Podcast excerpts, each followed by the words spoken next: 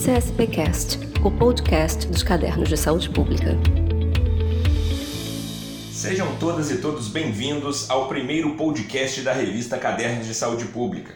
Eu sou Vinícius Mansur, jornalista que irá conduzir esse podcast, e junto comigo tem aqui a coeditora-chefe da revista, Marília Sá Carvalho. Em nosso primeiro podcast, iremos conversar com a coordenadora do resgate de acervos do Museu Nacional, Cláudia Carvalho, sobre o trabalho de recuperação do museu após o trágico incêndio que atingiu esse importante patrimônio da ciência nacional, importante inclusive para os cientistas da área da saúde pública.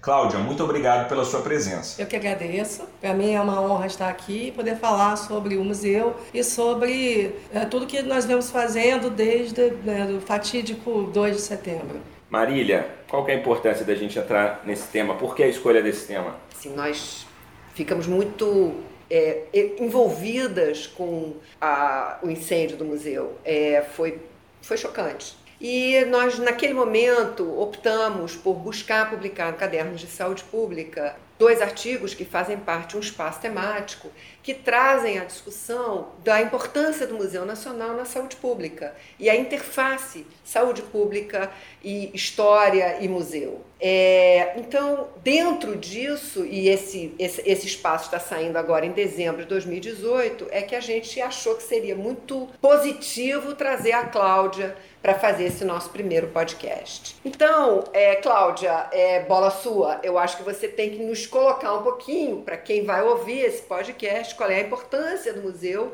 para o patrimônio histórico e para a ciência, de fato, para a ciência que se constrói, que se faz no Brasil e no mundo. Eu acho que tem, tem o aspecto histórico, né? e mais do que isso, de fato, toda a trajetória e toda a atividade que o museu faz. Né? O museu, assim, oficialmente é a primeira instituição, não só museal, como de pesquisa uh, criada pelo Estado, né? criada com a perspectiva de Estado, de, de, de instruir e de instaurar o conhecimento sobre o Brasil. Então, é, é, ele tem esse elemento importante no nascimento e no seu, no seu decreto de fundação.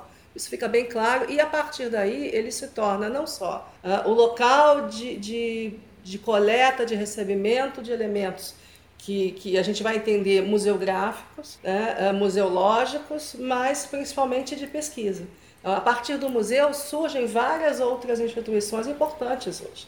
É, é o nascedouro de, de, muitos, alguns outros museus que tiveram apoio, suporte a partir daqui e de instituições de pesquisa também. É, a partir daí, né, é, o desenvolvimento da pesquisa no Brasil toma rumos próprios, como, como era de se esperar. É, e, a, e apesar disso, o museu continua como um grande colaborador né, de, de, várias outras instituições, quer instituições sediadas no Rio, né, quer instituições sediadas em outros cantos do Brasil e, posteriormente, em outras, em outras regiões do mundo. Né. Para ter uma ideia de como esse intercâmbio era interessante, já no século XIX, o museu, na minha área, que era da antropologia, ele participava de sociedades como as sociedades de antropologia de Paris, que era uma vanguarda na época em Paris. Então, desde a sua fundação, ele, ele procura se colocar na vanguarda. E hoje é, é, ainda é, e não vai deixar de ser, uma, uma, uma instituição de excelência de pesquisa, ah, de ensino, divulgação científica, para além das suas funções museais, que são absolutamente importantes, ah, nas áreas das ciências naturais, das ciências antropológicas ah, e, e na área de, de pesquisa de, de acervo, principalmente associado né, à área de humanas né, e à área de biológicas. É, Cláudia, qual é a relação do museu com a saúde pública? Nós temos várias interfaces por caminhos diferentes. Eu não conseguiria aqui dizer para você todas as potencialidades e todas as colaborações que o museu tem uh, com a, a, área da saúde pública, porque ela é absolutamente diversa. Dá, dá alguns exemplos, alguma coisa que possa esclarecer um pouquinho, porque a gente, a princípio, qual é? Não tem nada a ver. Não, tem a ver. Dá exemplo aí pra tem gente. muita coisa. Vou, vou lembrar aqui rapidamente, por exemplo, de ações ligadas à etnobotânica, que é uma coisa que as pessoas falam um pouco, e etnobotânica associado à, à saúde pública, associada à recuperação de informações né, sobre, sobre o uso tradicional de plantas né, e como é que ah. isso pode uh, uh, ser utilizado. Tem várias instituições que pesquisam isso, o museu colabora com essas instituições. Né, nossa grande parceria com a Fiocruz em várias áreas, desde áreas que estudam o passado, como que eu faço, né, na saúde de populações pré-históricas, né, na área da paleoparasitologia, da paleopatologia, as áreas de estudo de saúde indígena, estudos também ligados à, saúde e, e, sociedade, à saúde mental. Nós temos parceiros e professores que estudam essa área. Então, é, tem um campo vasto que, que a gente. É, é, é difícil resumir. Né? Em alguns momentos, nós tivemos, inclusive, é, pessoas querendo tratar também sobre uma série de questões de qualidade ambiental, a partir da geologia, a partir de outros elementos. Então, é, praticamente, essa relação é uma relação dinâmica né, é, com, com, a, com a perspectiva da saúde pública, da saúde coletiva como um todo. Cláudia, eu sei que você é arqueóloga de formação. E como é que está sendo feito esse resgate que você coordena? E para onde que isso. Qual é a tua. Como é que você vê isso? Muito desesperança ou tá mais vendo possibilidades interessantes? É, quem vê as imagens do incêndio, é, o incêndio ele, ele, ele, ele visualmente ele é, ele é muito forte. A nossa expectativa é, era quase uma expectativa de destruição. Né? E não é à toa né, que a grande metáfora após o incêndio é que o Museu Nacional morreu. Né? E, na verdade, é, isso, isso não procede, primeiro porque o museu não queimou como um todo, o que queimou foi a sede do museu. É, o museu tem outras, outras instalações, então a gente tem é, acervos do museu que estão completamente preservados. É, é Por exemplo? Por exemplo, acervo, boa parte, acho que uh, ah, 99% do acervo de vertebrados do museu né, ficava em outro prédio. Tudo que queimou é o que estava aqui em exposição né, ou, ou, em movimentação para exposição. Então, o acervo principal está preservado. Né? Toda a botânica uh, está preservada porque ficava em outro prédio. Nossa biblioteca de obras raras uh, está preservada porque ficava em outro prédio. Né? Mesmo as coleções uh, que estavam aqui é, que talvez seja nossa maior perda a coleção de entomologia, a gente ainda tinha uma fração pequena uh, em, outro, em outra área que foi preservada. Então, uh, o museu não morreu. Acho que a metáfora não é a metáfora da morte, a metáfora é a metáfora talvez do acidente. Né? Nós perdemos coisas irreparáveis é, a, a, perda é grande, mas ela não, não significa a nossa morte. E Cláudia, você como coordenadora geral dessa força-tarefa de resgate, como que vocês se dividiram, né? Como que explica, é, está estruturado o trabalho de vocês hoje? Conta pra gente assim, um pouco do que, que vocês estão fazendo, como que é o dia a dia aqui desse trabalho de, de resgate. É, a, a, toda a ideia do resgate é recuperar o máximo possível de acervo, não só de acervo, mas como outros elementos que são importantes uh, para o museu, como elementos arquitetônicos que podem permitir a, a, a reconstrução, a restauração do, do, palácio. Então, a nossa, a nossa perspectiva é, é, recuperar o acervo, né? e isso tem um procedimento técnico, isso não é uma, uma, uma questão apenas de ir lá e, e resgatar. Né? Nós temos que, até para resgatar, a gente precisa ter uma avaliação, uma, perspe uma perspectiva porque o material afetado pelo fogo está transformado. Então, se a gente pegar o material da forma errada, se a gente não tiver um planejamento, simplesmente aquela peça que a gente está vendo íntegra, ela pode se desfazer na nossa mão. Uhum. Então, a gente tem uma, uma equipe uh, de campo né, que vai, e é, nesse momento, nós só temos servidores por conta dos riscos uh, inerentes da entrada no prédio. Então, essa equipe, ela, ela acompanha nesse momento a etapa de escoramento do prédio feito pela empresa contratada. Então, a gente vai, acompanha cada, cada local, inspeciona o local, o que tiver aparente que a gente pode tirar, a gente tira. Né? O que não tiver, a gente já mapeou todo o palácio, é, então a gente sabe o que estava em cada lugar, em cada sala. Então a gente pode indicar, olha, aqui você não pode mexer é, com tanta intensidade sem a gente ir, porque pode ter ah, uma cerca importante. A gente tem que lembrar que, em alguns casos, né? O, o, prédio colapsou internamente, então o terceiro andar está no térreo. É, então a gente tem é, camadas de fato. É um trabalho né? de arqueologia. É um trabalho de arqueologia, né? com uma pitadinha de ação forense, né? que também é uma parte que eu atuo e que por isso que ajudou um pouco a gente a estabelecer os protocolos. O material quando sai de lá, ele vem aqui para uma área que a gente chama de triagem, né, onde o material é documentado, recebe uma ficha, um número, uma identificação, uh, um conservador avalia para ver se uh, ele, o que, que, precisa fazer com ele. Né, se ele precisar de uma intervenção imediata, ele vai para essa intervenção imediata. Se não, é aguardar a estabilização, uh, fazer uma limpeza bem, bem, bem preliminar e colocá-lo para armazenagem até um outro momento, que será a segunda etapa do resgate, onde a gente vai fazer o inventário de danos completo.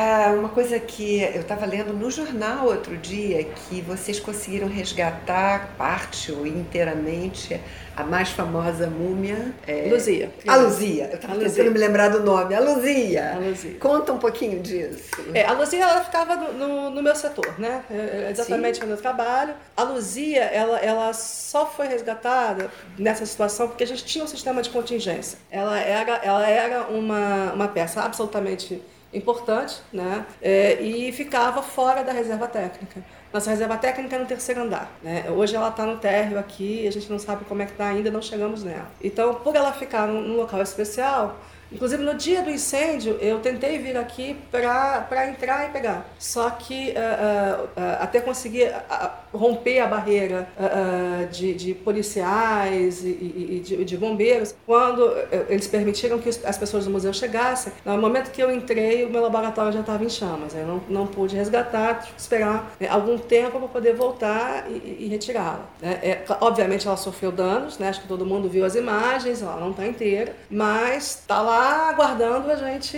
né, começar todo um trabalho de, de recuperação, de restauro. Então, para nós, assim, é uma, é uma vitória porque foi mais um dos itens né, uh, uh, que foi decretado a sua morte, né, mais de uma vez. É, e a gente está rompendo essa metáfora da morte, né? Não, estamos feridos, estamos machucados, estamos convalescentes, mas não estamos mortos. Você estava citando para gente que já foram mais de mil caixas, né, que vocês conseguiram retirar encher, sim, sim, né? retirando de, de acervo lá de dentro. Você destacaria mais alguma outra achado?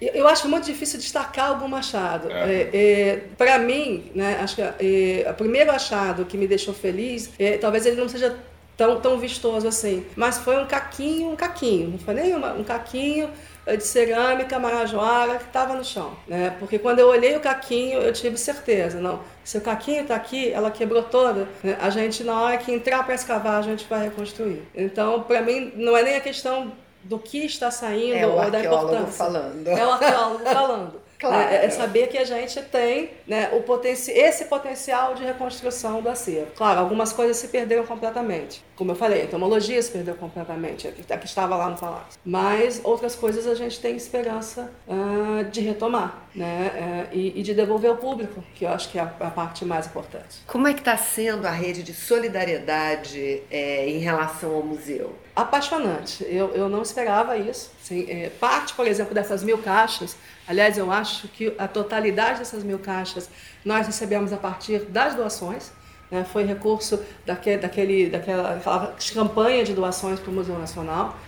Então, esse é um agradecimento que eu faço né, a, a, todo mundo, porque, de fato, o resgate ele, ele, ele se utilizou completamente das verbas de doação, além das outras verbas Quantos que a gente está recebendo. chegaram em doação? Eu não tenho essa, essa cifra porque não, não sou eu que controlo. Mas para nós acho que foram mais, mais de 20 mil reais, com certeza.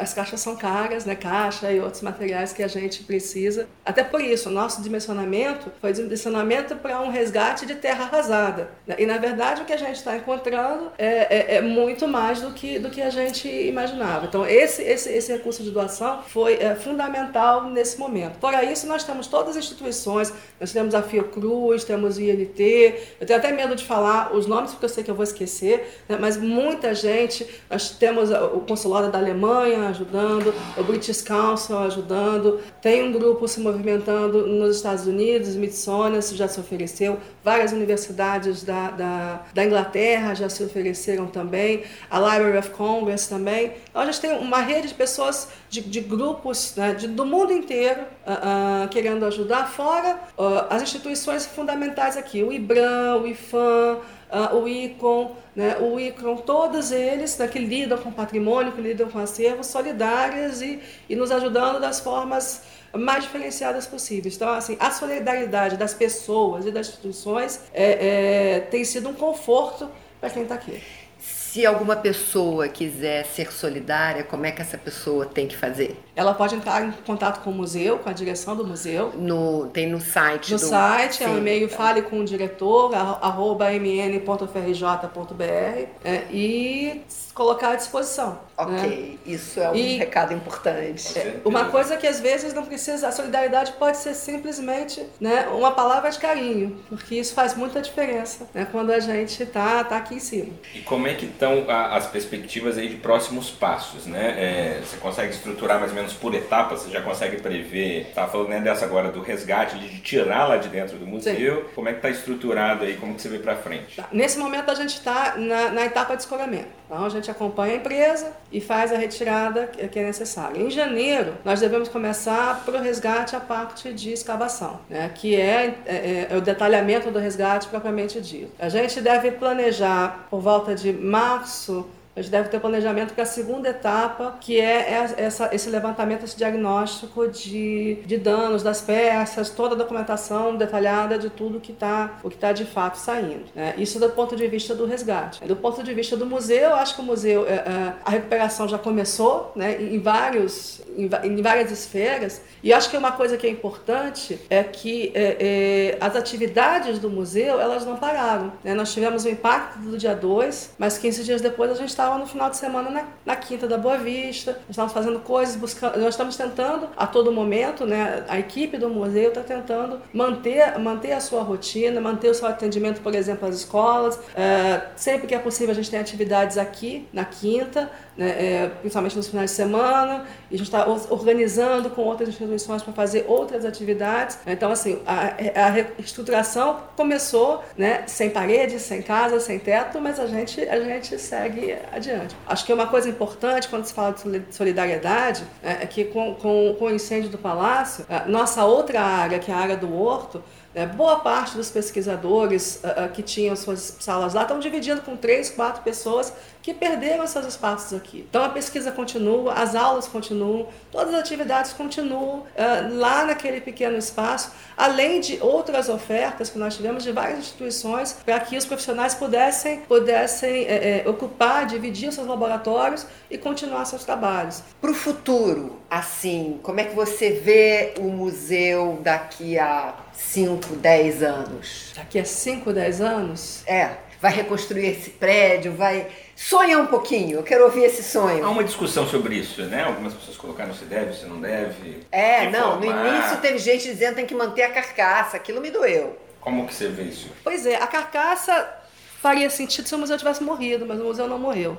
Pois é. é. Então, acho que essa, essa é uma questão. Uh, a questão uh, arquitetônica, eu não consigo não. me meter. Até porque eu estou lá dentro e tem uma coisa interessante, quando, quando a gente caminha pelo museu, e como, como todo, boa parte do reboco caiu, é, nós estamos vendo as intervenções arquitetônicas ao longo do tempo. Então, o museu que a gente conhece, o prédio que eu conheci, não é o prédio que está ali. O prédio que está ali, até é, é, é, no esqueleto, é mais bonito. Ele tem arcos belíssimos, tem uma estrutura muito bonita. Eu não sei o que os arquitetos vão, vão pensar sobre isso. Eles vão querer preservar essa, essa, essa estrutura toda então, ou não. Então, parece que vocês descobriram coisas por conta do incêndio. Por conta do incêndio que é. são é. historicamente relevantes. Exatamente. Acho que tem uma. Eh, se tem alguma coisa que a gente possa tirar de, de positivo nessa situação né, é, é absolutamente devastadora, é a gente reconhecer um outro palácio. É um palácio que arcos que nunca a gente nunca viu, né, começam a aparecer. É uma estrutura de prédio, principalmente a parte mais, mais antiga, né, que é a parte da frente, muito bonita. Então eu espero, né, mas mas é uma questão técnica, que talvez essa beleza do palácio possa ser apresentada para os outros. E espero que por dentro, né, né, todo o resto, eu sonho ainda com, com o novo museu nessa estrutura, nesse palácio. Né? É, acho que é, é, importante a gente lembrar que é, a resiliência é uma característica do brasileiro. Perfeito. E a gente tem que voltar para o palácio para mostrar isso. Perfeito. Maravilha, Cláudia. Queria agradecer a sua presença aqui. Na verdade, antes de qualquer coisa, parabenizar vocês, né, você e sua equipe aí pelo trabalho, pelo esse papel é, com certeza histórico que vocês estão cumprindo. A gente percebe nas suas palavras, né, o, a entrega que vocês têm a esse trabalho. É muito gratificante poder te escutar e deixar aí para você um, um espaço, você possa dizer qual é a importância aí das pessoas, né, saberem mais sobre o Museu Nacional, né, o que você espera aí da, de, de contribuição, né, se é que a gente pode fazer algo mais mais do que, do que é, pedir ou esperar alguma coisa dos outros, acho que a gente só tem a agradecer. Agradecer a esse carinho que todo mundo está tendo, seja institucional, seja pessoal, seja das pessoas que vêm aqui né, é, é, e, e, param e desenham sobre o museu e falam sobre o museu. Então, eu acho que a única coisa que eu espero é fiquem, fiquem, fiquem aguardando que em breve né, todos vão voltar né, a percorrer aqueles salões e o museu né, vai de novo ser né, do povo. Obrigado, Cláudia, e obrigado, Marília. Obrigada, Cláudia. Não tem mais nada para dizer. Você me emociona. Obrigada. Valeu, pessoal. Esse foi o primeiro podcast de Cadernos de Saúde Pública. Acompanhe cadernos.ensp.fiocruz.br e também nos acompanhe nas redes sociais, no Facebook e no Twitter. Um abraço e até o próximo.